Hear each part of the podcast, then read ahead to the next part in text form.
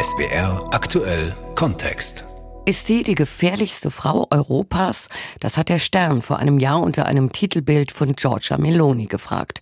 Zwölf Monate nach ihrem großen Wahlsieg regiert Italiens erste Ministerpräsidentin mit neofaschistischen Wurzeln weitgehend ungefährdet und legt in den Umfragen sogar noch zu. Allerdings Experten warnen vor vorstellen positiven Urteilen über Meloni. Die rechte Ministerpräsidentin habe noch nicht ihr wahres Gesicht gezeigt. In SWR aktuell Kontext berichtet Jörg Seiselberg. Die Atmosphäre ist entspannt auf dem Fest im Süden Roms. Mit Blick auf den kleinen Eursee wird geredet und gescherzt. Es gibt zu essen und zu trinken. Die meisten der jungen Leute sind gut gelaunt. Ein großes Zelt ist aufgebaut. Den ganzen Nachmittag wird dort auf einem Podium über Politik diskutiert. Der jugendliche Moderator formuliert das Selbstverständnis der jungen Leute hier. Ich kann mit Stolz sagen, dass wir sicherlich die beste Führungsschicht sind, die beste Generation, die die Nation kennt. Selbstbewusstsein liegt in der Luft beim traditionellen Sommerfest der nationalen Jugend. Der Gioventù Nazionale, Nachwuchsorganisation der Partei der Regierungschefin Giorgia Meloni. Unter den mehreren hundert jungen Menschen steht auch Carla. Sie ist 18 Jahre alt, hat dieses Frühjahr in Rom Abitur gemacht. In der nationalen Jugend engagiere sie sich nicht zuletzt wegen Giorgia Meloni, sagt Carla. Ich persönlich bin stolz auf ihre Arbeit und ich bin stolz darauf, wie sie Italien repräsentiert. Ich hoffe und bin mir sicher, dass es mit ihr für das ganze Land eine blühende Zukunft gibt. Vor genau dieser Zukunft haben Paolo und Marco Angst und planen, Italien zu verlassen. Unter Meloni sagen sie, habe sich das Land im ersten Jahr so verändert, dass sie sich hier nicht mehr willkommen fühlen. Paolo und Marco sind schwul. In Italien beklagen beide, vollziehe sich eine gesellschaftlich-kulturelle Wende. Offen gegen Homosexuelle zu sein, sei kein Tabu mehr. Es liegt geradezu in der Luft, dass sich etwas verändert hat. Der Bürger fühlt sich autorisiert, etwas zu sagen, was er vorher nicht gedacht hat. Beziehungsweise er hat es gedacht, aber nicht gesagt, weil er sich gebremst fühlte und dachte, das darf ich nicht sagen. Jetzt darf er. Das kann nicht sein. Wir sind in einer Phase des kulturellen Rückschritts. Marco und Paolo sind Eltern eines fünf Jahre alten Sohnes, zur Welt gekommen per Leihmutterschaft in Kanada. Giorgia Meloni stellt das jetzt unter Strafe. Angekündigt hat die Ministerpräsidentin dies im Mai auf einem katholischen Familienkongress in Rom an der Seite von Papst Franziskus. Es war das Versprechen, mit ihrer Regierung werde es eine Wende in der Familienpolitik geben. Wir wollen eine Nation, in der es kein Skandal mehr ist, zu sagen, dass, unabhängig von legitimen Entscheidungen und Neigungen jedes Einzelnen, wir alle geboren sind durch einen Mann und eine Frau. Eine Nation, in der es kein Tabu mehr ist zu sagen, dass es die Mutterschaft nicht zu kaufen gibt, dass die Gebärmutter nicht zu mieten ist, dass Kinder nicht Produkte sind, die man aus dem Regal kauft, als wäre man im Supermarkt. Wir wollen neu beginnen beim Respekt der Würde. Inhalt des von Meloni gewollten neuen Gesetzes Italiener, die sich zu Hause oder auch im Ausland an eine Leihmutter wenden, werden künftig mit Gefängnis von bis zu drei Jahren bestraft. Paolo fühlt sich gedemütigt, wenn er daran denkt, was dieses Gesetz bedeutet für ihn und seinen Mann Marco. Kriminelle. Wir sind Kriminelle für sie. Nichts weniger als das. Questa cosa è l'inizio diese Sache ist der Anfang von etwas wirklich Schlimmem. Im Moment sind nur wir betroffen. In Wirklichkeit öffnet sich ein dunkles Szenario mit der Einschränkung von immer mehr Bürgerrechten. In einigen Jahren werden es vielleicht die Frauen mit dem Thema Abtreibung sein. Dann, wenn die Regierung so weitermacht, geht es vielleicht um das Recht der Scheidung. Ich glaube, wir reden hier nur über den Anfang. Und hier muss man sie stoppen. È qui che bisogna fermarle. Die LGBT-Plus-Gemeinschaft, Schwule, Lesben und Transgender hatte vor der Sommerpause in Rom zur Kundgebung gegen Meloni aufgerufen.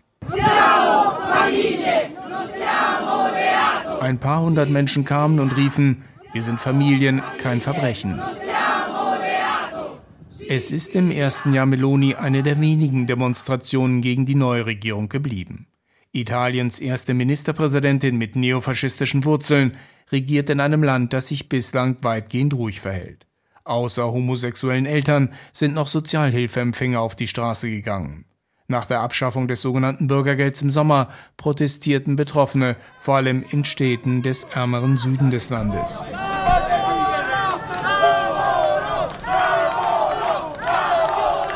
Auch diese Proteste perlten an Meloni ab. Die Diskussion um das Bürgergeld taugt auch als Beispiel, warum die rechte Regierungschefin ziemlich unangefochten dasteht.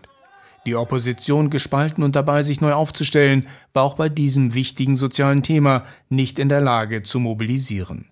Schon die Ankündigung der Regierung Anfang des Jahres, das Bürgergeld zu streichen, erzählte Meloni, habe dazu geführt, dass mehr als 100.000 Menschen sich aus dem Bürgergeld verabschiedet hätten.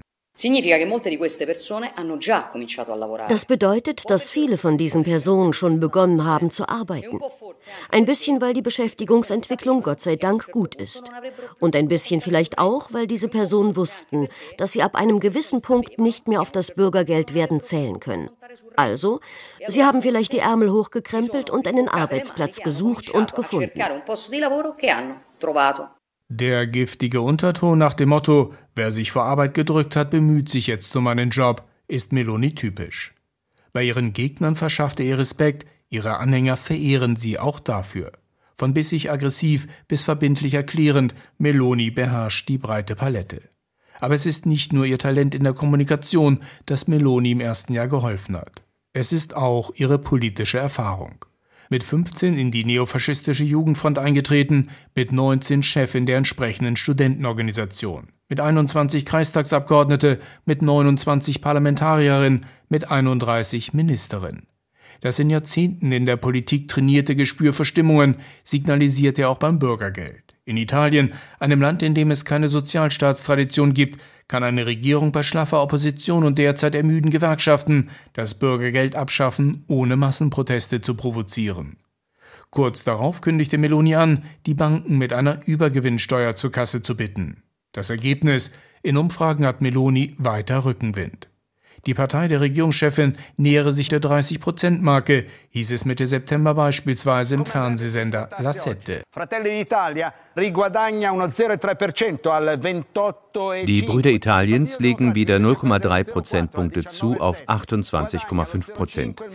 Die Demokratische Partei dagegen verliert 0,4 auf 19,7. Seit der Wahl vor einem Jahr hat die Meloni-Partei Brüder Italiens noch kräftig zugelegt für derzeit in den Umfragen mit fast 10 Prozentpunkten Vorsprung vor den Sozialdemokraten als größte Oppositionskraft.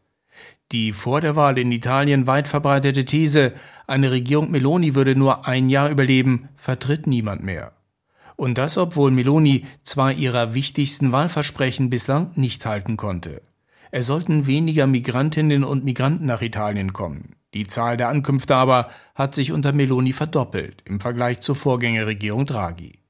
Das Erstaufnahmelager Lampedusa war Mitte September überfüllt wie nie. Der Notstand musste ausgerufen werden.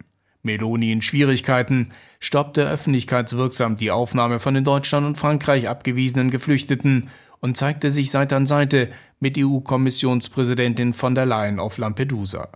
Das im Wahlkampf von ihr noch verspottete Europa versucht Meloni nun in die Pflicht zu nehmen. Der einzige Weg, das Problem für alle zu lösen, ist, die Ankünfte in Italien übers Meer zu stoppen. Bei diesen Lösungen muss uns auch Europa helfen. Mit der Kraft der Bilder aus Lampedusa im Rücken rief Meloni ihr Kabinett zusammen und deutete erstmals an, wozu ihre Regierung beim Thema Migration in der Lage ist. Beschlossen wurde, die Zeit der Abschiebehaft für Flüchtlinge ohne Bleiberecht drastisch zu verlängern. Ans Verteidigungsministerium ging der Auftrag, in den nächsten Monaten überwachte Abschiebezentren in leicht zu kontrollierenden, wenig bewohnten Gegenden zu planen. In den ersten Monaten hatte Meloni bereits die Arbeit der Nichtregierungsorganisationen auf dem Mittelmeer erschwert, was die Retter als schikanös und für Flüchtlinge lebensgefährdend kritisierten. Probleme hatte Meloni im ersten Jahr auch beim Thema innere Sicherheit, ebenfalls eines ihrer zentralen Wahlkampfthemen. Im Sommer bestimmten in Italien gravierende Fälle von Jugendkriminalität die Schlagzeilen. Meloni reagierte und reiste mit großem Medientross in eines der zu der Zeit viel diskutierten Problemviertel am Rande Neapels. Die Hauptbotschaft, die wir geben wollen, lautet, dass es in Italien keine gesetzesfreien Zonen geben darf. Wir sind hier, um die zuverlässige, glaubwürdige, konstante Präsenz des Staates und der Institutionen der Republik hierher zu bringen. Meloni ließ ihre Regierung hektisch ein Law-and-Order-Gesetzespaket gegen Jugendkriminalität beschließen. Allen ab 14 droht nun bereits bei kleineren Drogendelikten oder Widerstand gegen Polizisten eine sofortige Festnahme plus Untersuchungshaft. Die Opposition beklagte, die Regierung setze nur auf Härte, nicht auf Prävention. Meloni aber brachte das nicht in Bedrängnis. Ein Grund, bei ihren beiden bislang großen Problemthemen Migration und innere Sicherheit trauen die Wählerinnen und Wähler der linken Opposition noch weniger zu als der rechten Regierung. Nino Galetti leitet das Büro der Konrad-Adenauer-Stiftung in Rom und beobachtet für die CDU-nahe Organisation auch die Arbeit Melonis. Ist das die gefährlichste Frau Europas, hatte der Stern vor der Wahl unter einem Titelbild Giorgia Melonis gefragt. Befürchtungen findet Galetti, die sich nach einem Jahr nicht bestätigt hätten. Die Bilanz nach einem Jahr Regierung Meloni ist erstaunlich positiv. Wir haben ja alle erwartet, vielleicht nicht, dass sie die gefährlichste Frau Europas wird, aber dass sie ein schwieriger Partner wird. Vielleicht auch eine Figur, die sich aufbauen wird als Gegenpol zu Brüssel. Genau das ist nicht geschehen. Im Gegenteil, Meloni hat sich sehr gut eingereiht in die Linie der Staats- und Regierungschefs der Europäischen Union. Meloni verhält sich in Brüssel vorsichtiger und damit politisch klüger als ihr Vorgänger an der Spitze des rechten Parteienbündnisses in Italien, Matteo Salvini. Der gern breitbeinig auftretende Führer der rechten Lega gefiel sich in Brüssel in der Rolle des Provokateurs. Meloni dagegen vermeidet unnötige Konflikte, schaut, was durchsetzbar ist, geht nicht in Kämpfe, die sie nicht gewinnen kann. Auch das Wissen um die Abhängigkeit Italiens von den europäischen Milliarden aus dem Next Generation EU-Fonds mag ein Grund sein, warum von Melonis Aggressivität gegen Brüssel aus dem Wahlkampf kaum mehr etwas zu spüren ist. Das Urteil Nino Galettis. Ihr Auftreten war gemäßigt. Sie hat sich eingereiht in die europäische Politik, sei es im Bereich Außen- und Sicherheitspolitik, sei es mit Hinblick auf den russischen Angriffskrieg in der Ukraine, aber auch im Bereich Wirtschafts- und Haushaltspolitik. Da folgt sie der Linie ihres Amtsvorgängers Mario Draghi. Ihre Politik ist ausnehmend gemäßigt, wenn man sich jetzt das erste Jahr anschaut. Geschätzt wird Meloni in Brüssel vor allem wegen ihrer konsequenten Unterstützung der Ukraine für die es parteipolitische Gründe gibt. Noch 2018 wetterte Meloni gegen die damaligen EU-Sanktionen gegen Moskau. Das änderte sich, als sie 2020 zur Präsidentin der rechten europäischen Parteienfamilie EKR aufstieg, entscheidend unterstützt von der polnischen Peace-Partei. Die nationalistische polnische Rechte hat die Italienerin vom extrem rechten Rand damals international legitimiert und ist ein entscheidender Grund, warum sich Meloni von Putin ab und der Ukraine zugewandt hat. Jetzt ist Meloni für die Anti-Putin-Koalition wichtig. Ohne Italien, das drittgrößte Mitgliedsland der Europäischen Union, wäre es schwierig, die harte Linie gegen Russland durchzuhalten. Da spielt der Regierungschefin mit den neofaschistischen Wurzeln in Brüssel in die Karten. In Bologna sitzt Piero Ignazzi in seinem Arbeitszimmer am Rande des historischen Zentrums. Nicht Melonis politische Vergangenheit sei das Problem, sagt er, sondern wie die Chefin der Brüder Italiens heute damit umgeht. Der Professor für Politikwissenschaft und Kolumnist der linksliberalen Zeitung Domani verfolgt Melonis Werdegang seit über 25 Jahren. Es stimme, meint er, in Italien sei es in ihrem ersten Regierungsjahr ruhiger geblieben als von vielen erwartet. Gleichzeitig aber warnt Ignazzi, Vorsicht, wir hätten bei Meloni noch nicht alles gesehen. È come se al di sotto di un mare tranquillo si agitassero delle correnti profonde. Es ist, als wenn es unterhalb einer ruhigen Meeresoberfläche in der Tiefe gefährliche Strömungen gibt. Im Moment gibt es keinen Wind, keine Proteste. In dem Moment aber, wo Wind aufkommt, kommt es zu Wellenschlag und die gefährlichen Strömungen können aufsteigen. Dies ist die Besorgnis, die bestehen bleibt. Meloni sei zugute gekommen, dass sie im ersten Jahr unter quasi idyllischen Bedingungen regieren konnte, meint Ignazzi. Koalitionspartner und Opposition hätten mit internen Sorgen zu kämpfen. Gleichzeitig sei ihr der Balanceakt gelungen, die rechte bürgerliche Mitte zu erobern, aber auch ihren alten Gefolgsleuten vom rechten Rand zu signalisieren, dass sie nicht verleugnet, wo sie politisch herkommt. Das sei mehrfach im ersten Jahr deutlich geworden, sagt Ignazzi. Alcune cose sono certamente in linea con la sua origine ideologica. Einige Dinge sind zweifellos in Übereinstimmung mit ihrer politischen Herkunft. Una è stata la svalutazione della festa dei, dei lavoratori del primo maggio. Beispielsweise die Abwertung des Tages der Arbeit, des 1. Mai. Da Mussolini den 1. Mai als Feiertag abgeschafft hatte, gilt der Tag der Arbeit in Italien mehr als anderswo als Tag der sozialen Rechte und der Demokratie. Meloni aber berief am 1. Mai eine Kabinettssitzung ein. Eine Missachtung, die nicht nur die Gewerkschaften empörte. Ignazzi hat beobachtet, in queste date simboliche, in questi momenti simbolici della memoria collettiva italiana. Zu diesen symbolischen Daten vor allem, in diesen Momenten der kollektiven Erinnerung Italiens, gibt es bei ihr einen Bezug auf politische Wurzeln, die neofaschistische Wurzeln sind. Gefahren schlummern sieht Ignazzi vor allem beim Thema Bürgerrechte. Prägnantestes Beispiel sei eine der ersten Entscheidungen Melonis als Regierungschefin. In Italien hatten am Wochenende zuvor zwei Dinge für Schlagzeilen gesorgt. Ein Aufmarsch von Mussolini-Nostalgikern in Predapio, Hitlergrüße inklusive. Und eine aus den Fugen geratene Rave-Party bei Modena. Meloni kündigte daraufhin mit harten Worten eine Gesetzesverschärfung an gegen Organisatoren nicht genehmigter Rave-Partys. Il segnale è das Signal ist, es ist vorbei mit dem Italien, das wegschaut bei denen, die gegen Regeln verstoßen. Also, liebe, sympathische junge Leute, die ihr tanzen wollt und dabei geschützte Gegenden verwüstet, geht dafür woanders hin. Dieses Vorgehen, meint Ignazzi, sei exemplarisch, wie die Regierung Meloni bereit sei, mit Bürgerrechten umzugehen. Straftaten, die Organisatoren im Zusammenhang mit Rave-Partys begehen, werden in der Härte der Strafen teilweise auf eine Stufe mit Totschlag gestellt. Das hat Verwunderung und auch Besorgnis hervorgerufen. Wenn das am Anfang steht, bedeutet das, dass es im Zusammenhang mit Veranstaltungen, die nicht im Einklang sind mit der globalen und ideellen Linie der Regierung, zu Brüchen und Spannungen kommen kann. Qualche fratture, qualche tensione was aber bleibt als Antwort auf die Frage von vor einem Jahr, ob Meloni die gefährlichste Frau Europas sei? Eine Frage der Perspektive. Nino Galetti von der Konrad-Adenauer-Stiftung meint, nein, Melonis Weg müsse weiter kritisch beobachtet werden, im ersten Jahr aber habe sie positiv überrascht.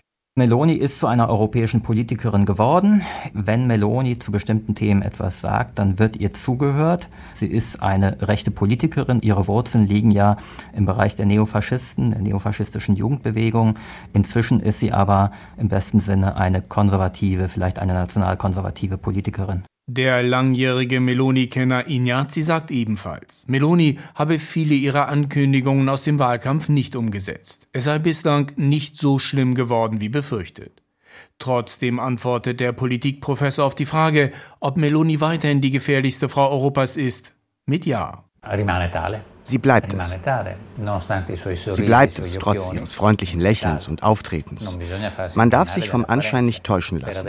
Bis jetzt ist alles gut. Aber wenn es eine Situation der Krise, der Schwierigkeiten, der Spannungen gibt, werden wir sehen, ob das, was lange Zeit ihr Wesen war, zum Vorschein kommen wird.